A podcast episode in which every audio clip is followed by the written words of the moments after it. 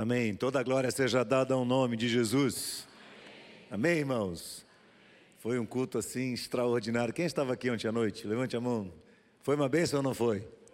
Muito bom. Graças a Deus. Que experiência magnífica o Senhor nos tem dado ao contemplar as vidas se aproximando, chegando, sendo tocadas pela mensagem do Evangelho, sendo transformadas pelo poder da palavra de Deus. E eu digo aos irmãos: cuidado, sonde bem o seu coração, porque a Bíblia diz que há muita alegria no céu quando um pecador se arrepende, do que por 99 justos que estão aqui na terra e não precisam de salvação. Mais, não é? Não precisam mais de salvação. E eu sempre penso que o nosso coração deve se encher de profunda alegria quando a gente vê as pessoas, quando vê pessoas chegando ao Evangelho de Jesus. Por isso, esse culto de batismo é algo especial. Por isso, fizemos questão de produzir esse vídeo e o Decon se empenhou aí de ontem para hoje para poder transmitir um pouco do que nós vivemos aqui ontem aos irmãos que não puderam estar conosco. E desafio você a estar atento, porque mesmo que você não possa vir, o culto de batismo sempre é transmitido no horário em que ele acontece. Então está passando lá na sua casa, na internet, e é uma oportunidade que a gente tem de celebrar com, diante de Deus a alegria do que o Senhor está fazendo entre nós. No meio dos testemunhos de ontem, testemunhos cada um mais lindo do que o outro, e é impressionante a maneira como o Espírito de Deus vai usando elementos para tocar a vida das pessoas e tornar a mensagem do Evangelho uma realidade dentro dos seus corações. E nós ouvimos alguns desses testemunhos, e dentre eles, teve uma jovem chamada Iracema, que ela disse assim, mais ou menos isso, não foram exatamente essas palavras, mas mais ou menos isso. Ela disse: Antes de entender o Evangelho, eu queria que todo mundo me amasse.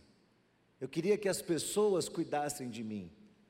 Mas depois que eu entendi o Evangelho de Jesus, eu percebi que eu estava buscando do lado errado.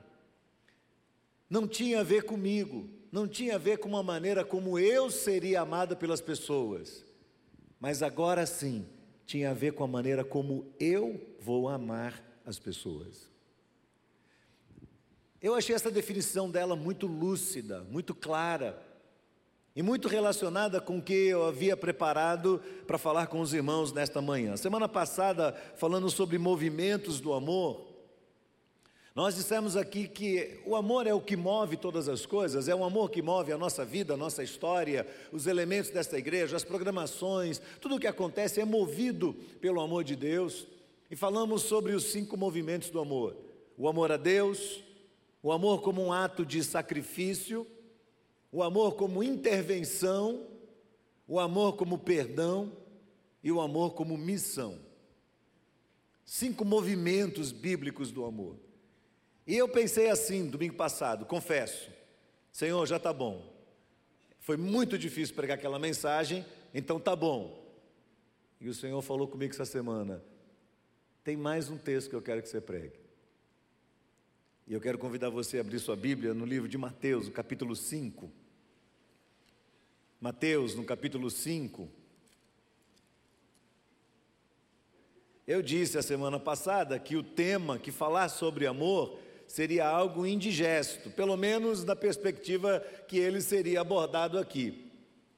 Então eu vou ler um textozinho aqui que talvez facilite um pouco as coisas para você. Mateus, no capítulo 5,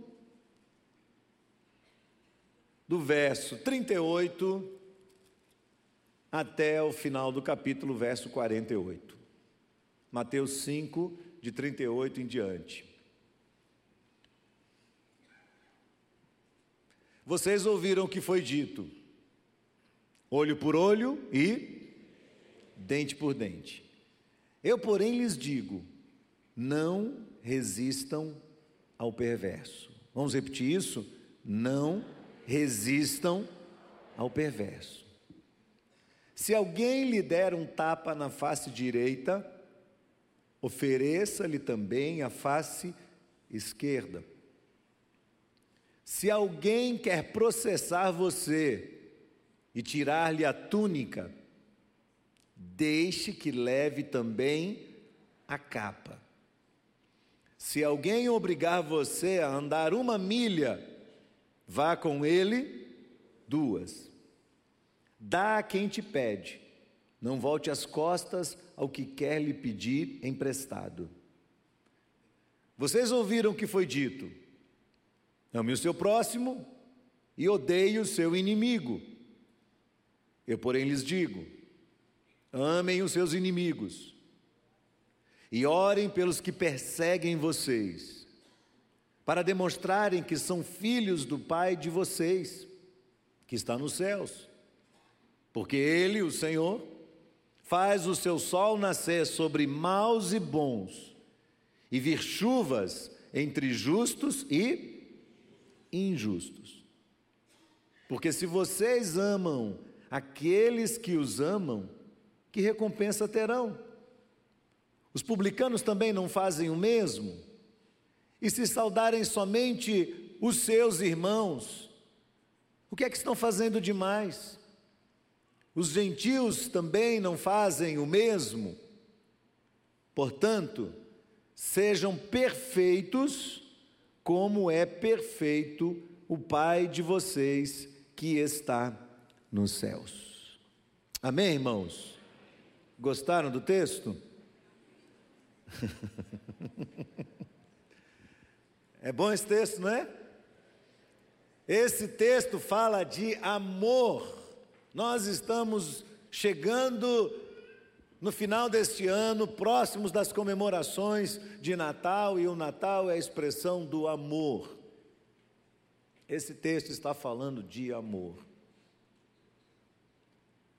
Não é um texto romântico, não é um texto fácil de ler e de interpretar, mas ele está falando sobre amor, na compreensão que o cristianismo tem sobre este tema. E pensando sobre o que eu traria aos irmãos, eu me deparei com um texto de um grande mestre chamado John Stott num dos seus livros em que ele fala sobre o sermão da montanha, e eu vou fazer várias referências a um capítulo deste livro, me utilizando das ideias de John Stott e da sua clara, exegética e muito bem definida interpretação desse texto, para que a gente possa compreendê-lo.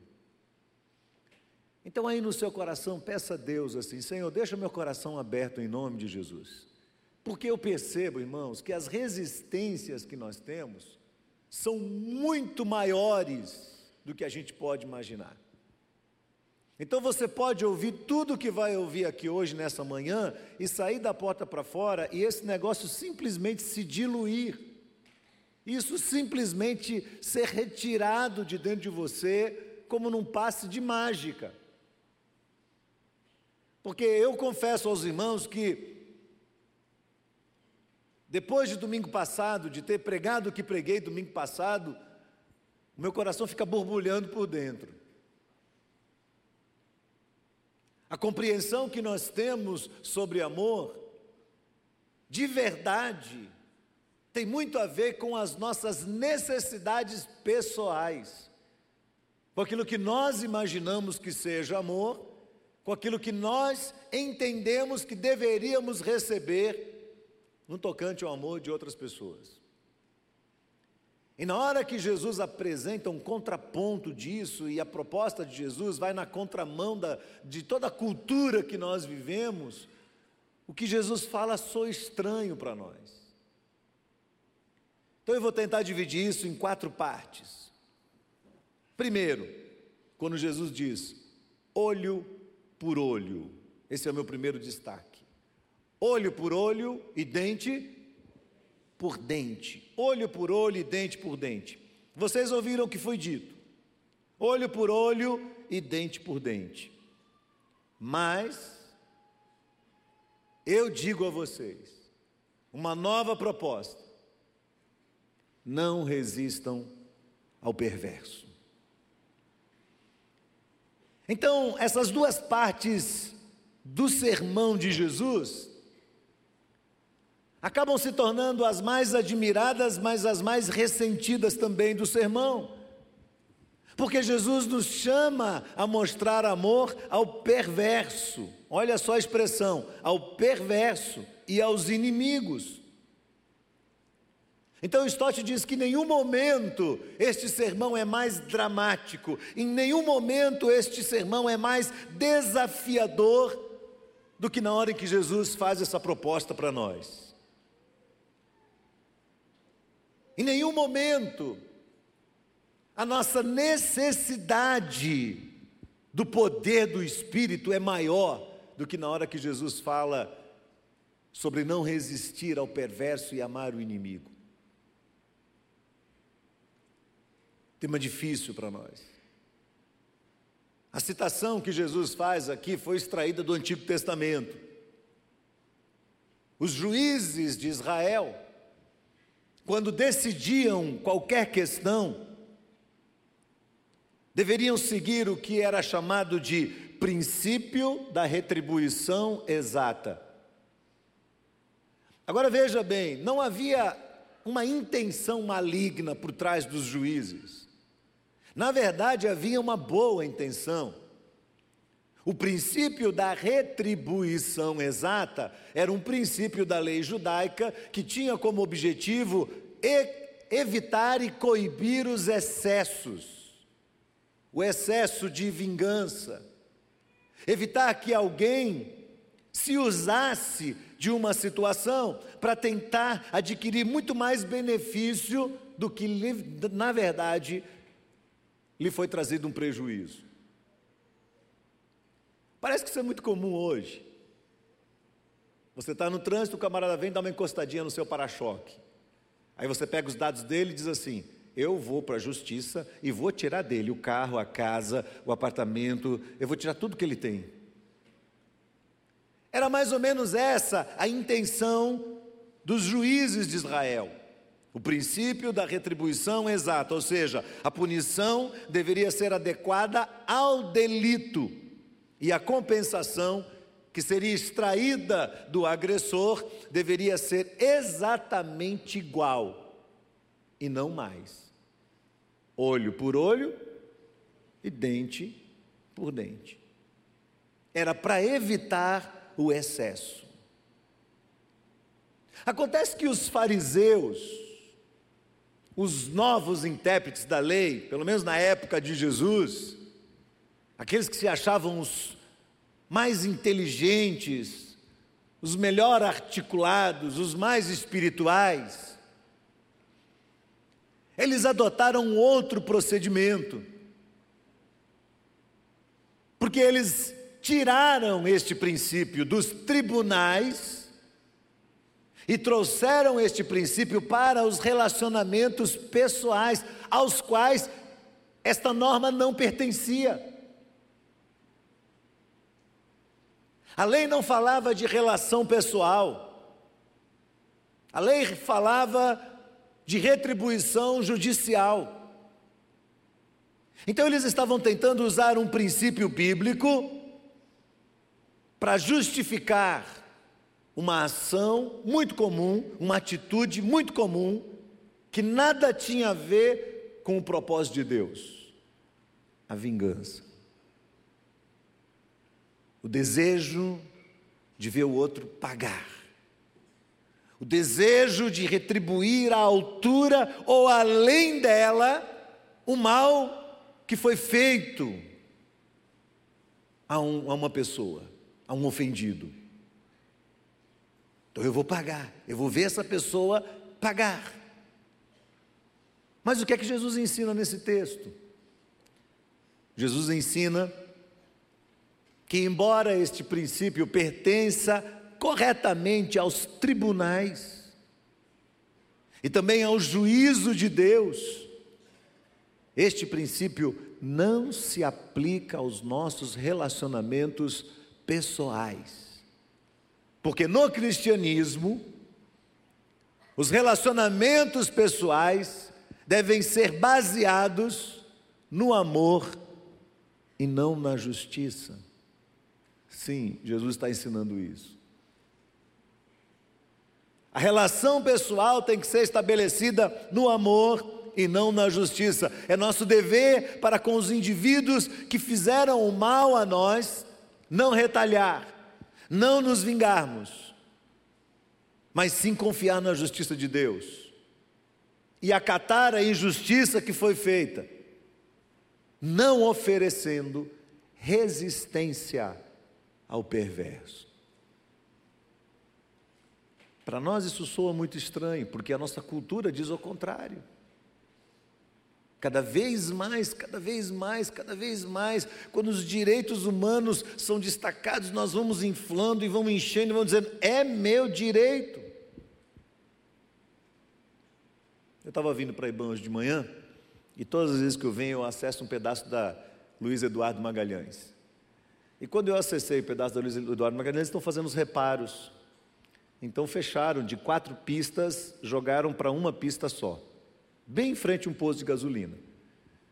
E eu, como sou obediente às leis de trânsito, entrei exatamente como todo mundo estava entrando para aquela pista.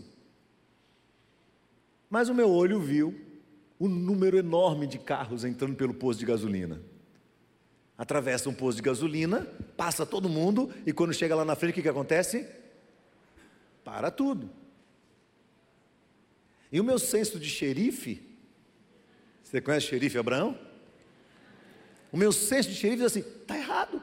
Tinha que ter um policial lá no posto, dizendo para eles não entrarem pelo posto, porque eles estão bagunçando tudo. E aí a sensação que você tem é assim: eu estou sendo passado para trás, não é essa sensação? Eu fiz a coisa certa e olha, e pior de tudo, irmãos, é que o camarada vem, passa todo mundo, entra por dentro do posto, sai por cima da calçada, quando chega lá na frente, faz assim, tchup, e ele entra. É tudo facinho. E ele vai embora. E você que obedeceu fica na fila assim. Aí o meu espírito de xerife diz assim: quando chegar a minha vez, eu não vou deixar ninguém entrar. Aí foi, foi, foi, foi. Quando foi chegando a minha vez, o Espírito falou: Você não vai deixar entrar, Abraão. Você vai pregar hoje sobre isso. Aí vi um rapaz assim colando do meu lado, e ele já vem de um jeito assim, meio para inibir você, né? Ele veio assim com um carro branco. Aí eu dei uma seguradinha assim e deixei ele entrar.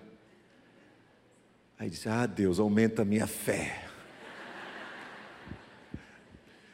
Aumenta a minha fé.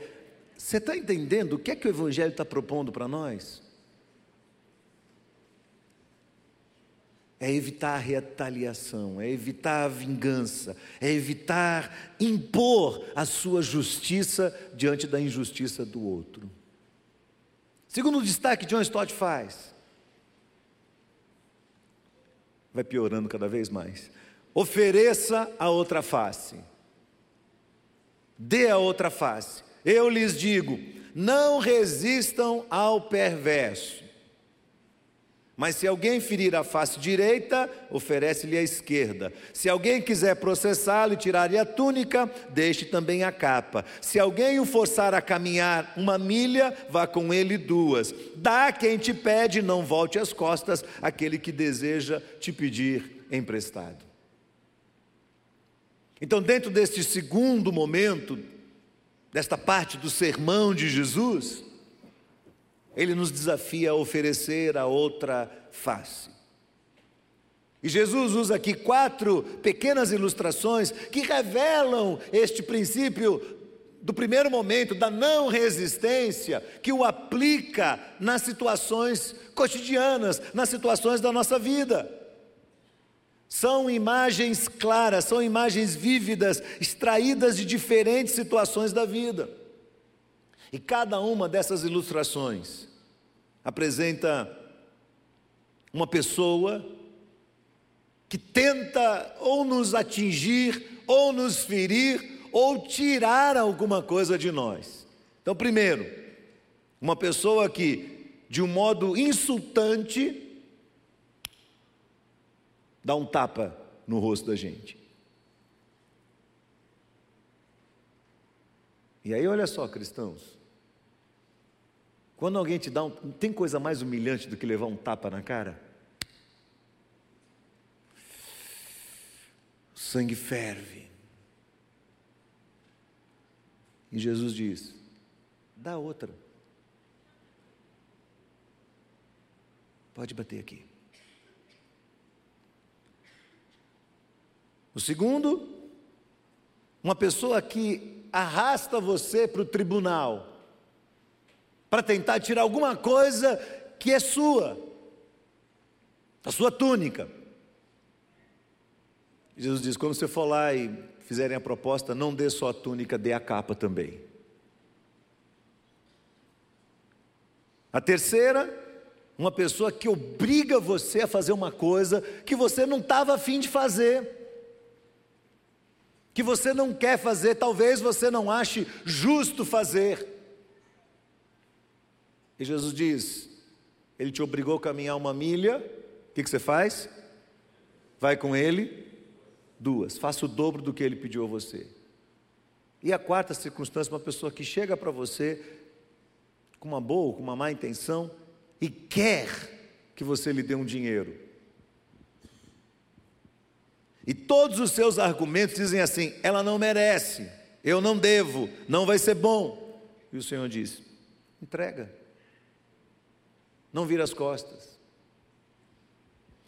Parece que Jesus vai encurralando a gente, não é? E nós podemos facilmente nos colocar nessa situação e como é que nós responderíamos a elas? Porque Jesus ensina nesse segundo momento que o nosso dever cristão é evitar a vingança ou a retaliação, pelo contrário, retribuir com uma atitude de generosidade para quem está nos ofendendo.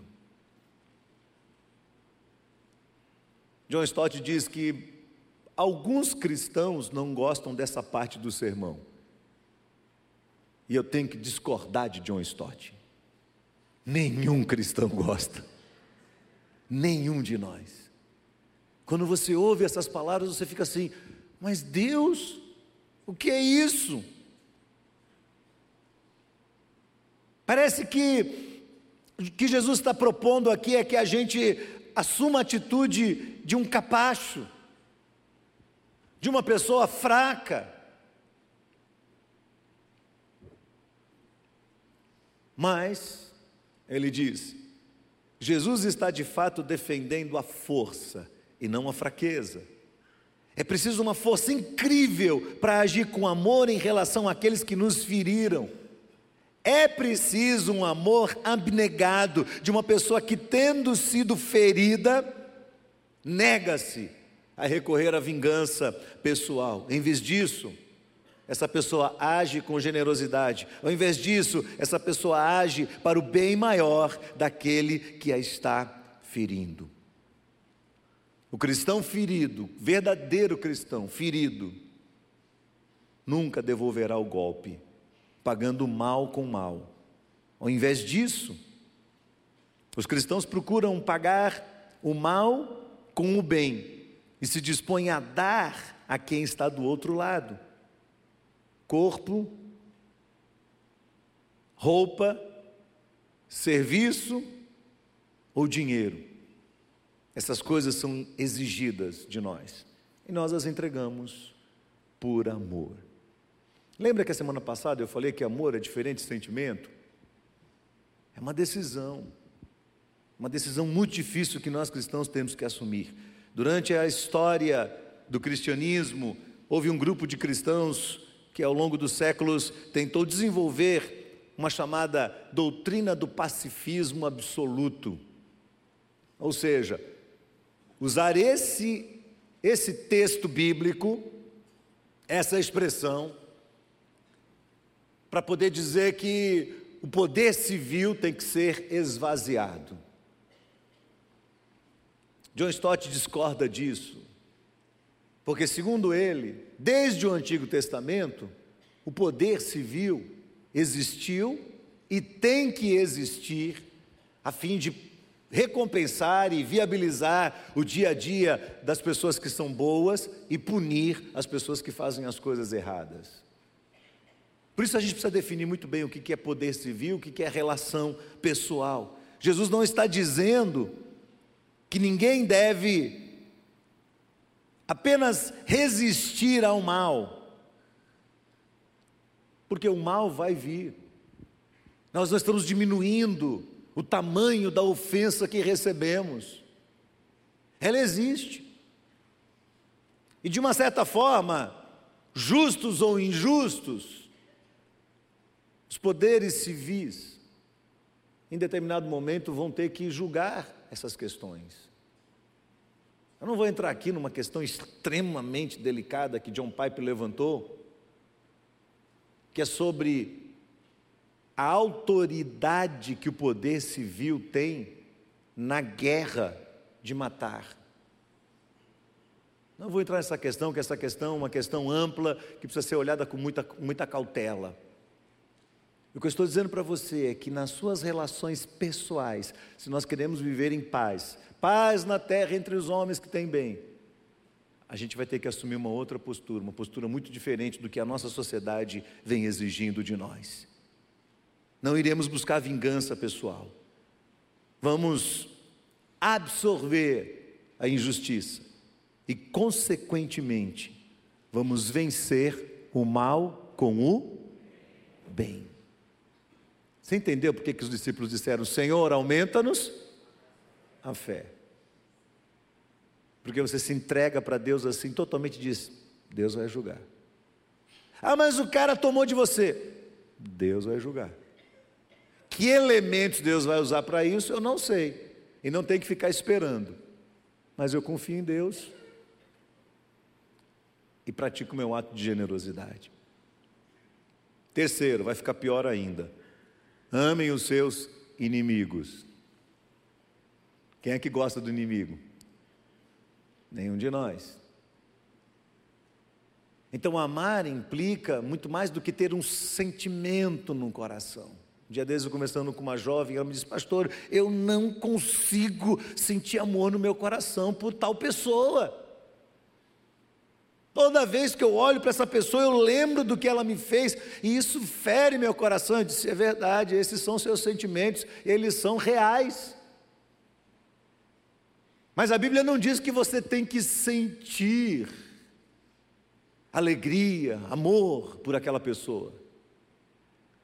A Bíblia diz que você não deve retalhar, que você não deve se vingar, que você não deve pagar com a mesma moeda e a Bíblia está dizendo, o cristianismo está ensinando, que você deve fazer o bem a essa pessoa.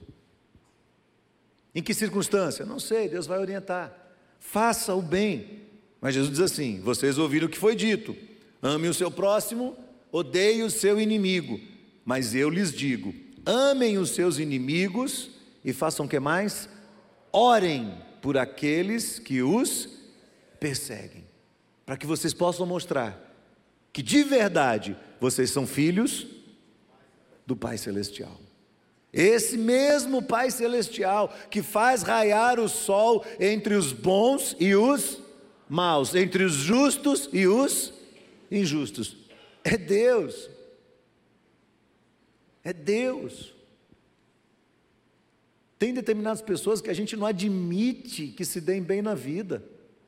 Quando você vê a pessoa se dando bem, você fala assim: como Deus? Não é possível. Mas Jesus está dizendo: o Pai Celestial faz a chuva cair entre bons e maus, entre justos e injustos. A bondade de Deus continua emanando do céu sobre toda a humanidade, sem exceção. É muito difícil amar um criminoso, é muito difícil amar uma pessoa que fez tantas coisas ruins. Eu me lembro de uma vez ter ido ao presídio, nessa programação do SOS. Eu me deparei com um horário de visitas. Estava lá no pavilhão, não lembro se era três ou quatro, um criminoso, barra pesada, aqui em Salvador. Barra pesada. Provavelmente qualquer um de nós, se o visse e pudéssemos ter acesso à lista de crimes que ele cometeu, nós o odiaríamos até o íntimo da nossa alma.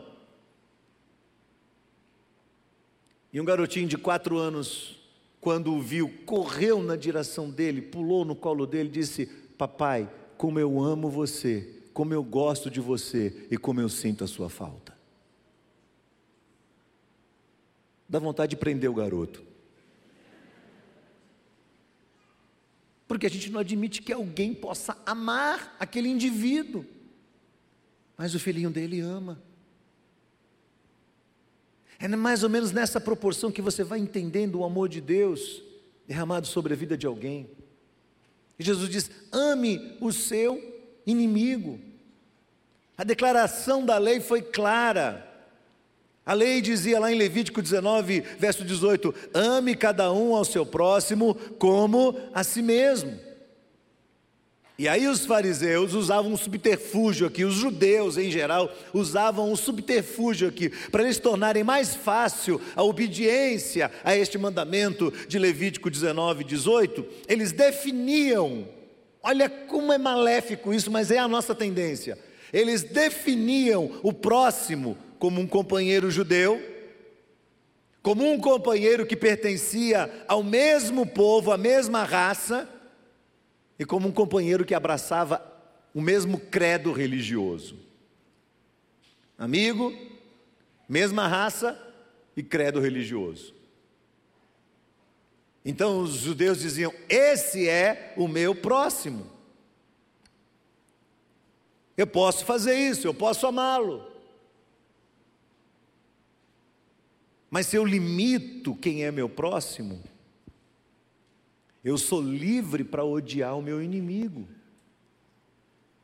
E eles justificavam assim: se eu limito quem é o próximo, sou livre para odiar aquele que é diferente de mim. E como consequência disso, foi passada aos judeus, por via da tradição oral, a ideia de que amar o próximo e odiar o inimigo era algo aceitável, era algo comum, era algo normal. Mas vem Jesus bagunçar a nossa vida. Vem Jesus perturbar a nossa cultura. E Jesus diz: vai ser diferente com vocês.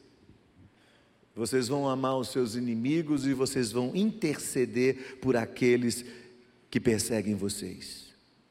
Jesus contradiz a tradição, aquela tradição aceita pelos judeus.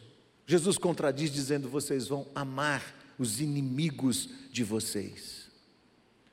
O nosso próximo, irmãos, aos olhos de Jesus, é simplesmente qualquer outro ser humano, qualquer outro que tenha uma necessidade que tenha feito mal a nós, que precise de alguma coisa. E nós, como cristãos, devemos estar próximos dessa pessoa para ajudá-la, para ajudá-la por causa da consciência cristã. Aí você diz, mas como? Ouça o que Jesus falou. Comece orando pelo inimigo. Porque quando você ora pelo inimigo, as suas resistências começam a diminuir. Ore a Deus dizendo: Deus, abençoe a pessoa que me prejudicou. É isso que Jesus falou. Senhor, abençoe a pessoa que me prejudicou. Ore por ela, ore hoje, ore amanhã, ore a semana inteira e na próxima e no próximo mês. Passe um tempo orando a Deus por aquela pessoa, intercedendo a Deus pela vida dela. Lembre-se de Jesus cravado na cruz, sangrando e olhando para todos os seus algozes e dizendo: Pai, continua, perdoa-lhes, porque eles não sabem o que fazem. Perdoa-lhes, Senhor, porque eles não sabem o que fazem. Jesus suportando a tortura da crucificação, não silencia diante de Deus, mas intercede pelos seus inimigos. E por último, irmãos, último destaque, tem a ver com amar aqueles que nos amam apenas. Jesus disse: se vocês amarem apenas aqueles que amam vocês, qual é a recompensa? Os publicanos fazem isso. Os incrédulos fazem isso. Se vocês saudarem apenas os seus irmãos, o que é que vocês estão fazendo demais? Os pagãos fazem isso. Portanto, sejam perfeitos, como perfeito é o vosso Pai celestial. Mesmo as pessoas que não creem em Jesus sabem amar. Mesmo as pessoas caídas no mundo, nesse mundo caído, podem demonstrar o seu nível profundo de amor. Amor pelos pais, amor por um cônjuge, amor pela família, amor pelos amigos. Mas nós cristãos, se queremos amar como Deus nos orienta na Sua palavra, a partir da palavra de Jesus, nós cristãos somos chamados por Jesus a amar aqueles a quem é impossível amar. Ofensores, pessoas muito diferentes de nós, pessoas que sugam nossa energia, pessoas que têm necessidades, que vivem num mundo diferente do nosso, que são carentes, que são excluídos pessoas que nos ofenderam, inimigos. E amar essas pessoas não é possível, não é possível, sem a graça do Senhor sobre nós. Se nós amamos apenas aqueles que nós amamos, nós não somos melhores do que todos os incrédulos que nós conhecemos.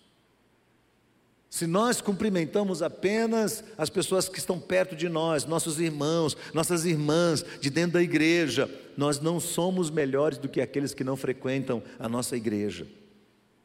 Stott diz: não basta que os cristãos se assemelhem aos não cristãos, e se tratando de amor, nós devemos excedê-los em virtude. Os nossos atos de justiça devem exceder os atos de justiça de todos os religiosos. Aí o seu sentimento maligno, como eu disse semana passada, vai dizer assim: Eu não sou Jesus. E Jesus fala assim: Sejam perfeitos, como é perfeito o Pai está nos céus. Olha, Jesus não está ensejando aqui a ideia de que uma pessoa pode atingir a perfeição, mas que nós devemos buscá-la. Nós devemos ter fome e sede da justiça de Deus. Vamos pecar sempre. Mais adiante, Jesus vai ensinar que você deve pedir perdão pelos seus próprios pecados.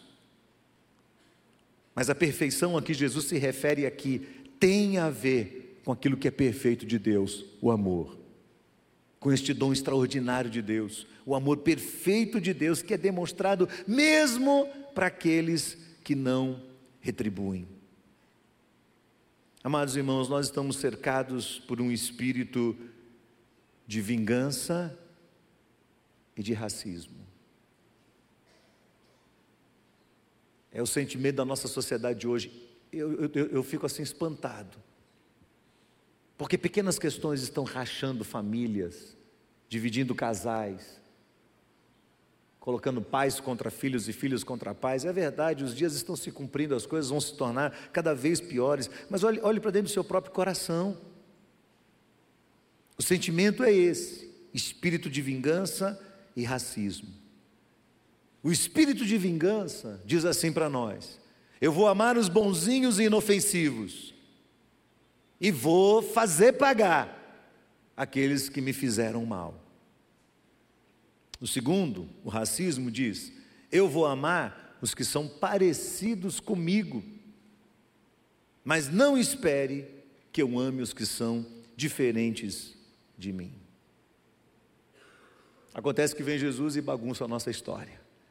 Acontece que vem Jesus e quebra a nossa cultura e nos coloca na contramão, na contracultura. Jesus espera dos seus seguidores as mesmas coisas que outras pessoas acreditam que não podem esperar de ninguém. Eu espero, meus amados irmãos, que ao ouvir tudo isso, em pleno mês de dezembro, nos aproximando do Natal, a gente possa se dar conta de que o Evangelho ensinado por Jesus e que nós abraçamos pela fé é algo que vai exigir de nós que a gente realmente ame o próximo segundo o padrão que ele estabeleceu e não segundo o padrão que a sociedade estabeleceu. Eu espero que você saia daqui hoje mais crente do que você entrou. Eu espero que você saia daqui hoje mais confiante na justiça de Deus, na graça de Deus, menos resistente, menos xerife, e deixando que o Senhor, por meio da sua graça, flua através de nós o seu amor, para as pessoas mais improváveis de serem amadas. Que ao receberem o nosso amor em formato de decisão, em formato de generosidade, vão dizer assim, no íntimo delas, talvez elas nunca expressem isso, mas no íntimo delas, depois da sua insistência em amá-las, elas vão dizer: o seu cristianismo é verdadeiro. O Cristo que você anuncia com sua vida, com seu exemplo, é real. Ele não é um engano, não é uma falácia. Ele é o Deus verdadeiro. E nós vamos glorificar Cristo através do amor. É assim que nós começamos dezembro, dizendo: Senhor, derrama sobre nós o teu amor, para que nós sejamos instrumento através da qual o teu amor vai chegar ao coração de quem precisa. Amém, meus irmãos? Vamos ficar de pé para orar? Certa vez eu viajava no interior de São Paulo e estava de motocicleta, sozinho, com muita sede e sem dinheiro. E num determinado local da, da, da estrada, ali naquela região da Alta Paulista, eu vi uma plaquinha que, que dizia assim: água potável. Aí eu parei a moto, desci e tinha um bambu que jorrava um filete de água bem assim na, do lado, na lateral do acostamento. E eu pus a mão naquela água, água cristalina, gelada. E eu bebi aquela água. E quando eu ia voltar para a moto, me deu uma curiosidade, de onde aquela água estava vindo. E aí eu fui enveredando por uma trilha e acompanhando aquela tubulação feita de bambu. Fui acompanhando, acompanhando, acompanhando. Tinha um outeiro e logo depois do outeiro eu vi uma das paisagens mais lindas da minha vida. Uma nascente, cercada de pedras, um lugar lindo, fantástico. Quando eu voltei, eu disse: Deus, permita, Senhor, permita que eu seja esse cano através do qual o Senhor vai matar a sede de quem está lá na pontinha. Porque se as pessoas tiverem a curiosidade que eu tive naquele dia, elas vão olhar para o meu amor jorrando lá aos pingos na ponta. Mas elas vão caminhar através do meu amor e vão ter acesso ao extraordinário amor de Deus. Que Deus nos faça crentes em nome de Jesus. Que o Senhor aumente a nossa fé em nome de Jesus. Baixe sua cabeça, feche seus olhos. Fale com o Senhor nesse momento. Peça para Deus, Senhor, me ajuda. Me ajuda, Senhor, a entender esse amor. Este amor que é resgatador, este amor que é completo, este amor que é perfeito, Senhor. Me ajuda a entender como é que eu posso oferecer a outra face, caminhar a segunda milha não me vingar e não não deixar de fazer pelas pessoas aquilo que talvez ninguém acredite que possa ser feito por ela. Mas que eu possa realmente expressar o teu amor em nome de Jesus. Obrigado, Senhor Deus e Pai, por esta manhã. Senhor, que grande desafio o Senhor nos, nos tem dado, Senhor. porque a resistência dentro de nós é muito grande. Tem pessoas que a gente gosta e são tão fáceis de ser amadas, mas tem gente que a gente não quer amar. E nós queremos nessa manhã, mais uma vez, confessar ao Senhor a nossa falta de amor por algumas pessoas. E concordar com o teu espírito, que a gente precisa de um espírito de maior resignação um espírito que acolhe a tua palavra no meio de uma sociedade que anda numa outra direção. Nos ajuda, Senhor, porque não é fácil para nós.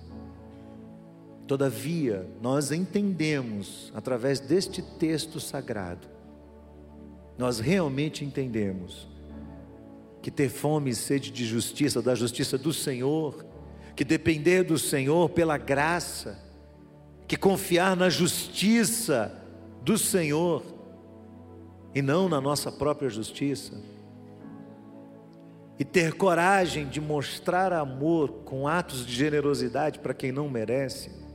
Todas estas coisas serão expressões do teu amor através de nós. Que sejamos crentes de verdade em nome de Jesus. Para que o mundo olhe para as nossas vidas e veja o teu reflexo em nós. E nós glorifiquemos o teu nome, Senhor. Em nome de Jesus. Amém. Deus abençoe. Vá em paz, debaixo desse grande desafio de amar como o Senhor nos ensina. Deus abençoe a todos em nome de Jesus.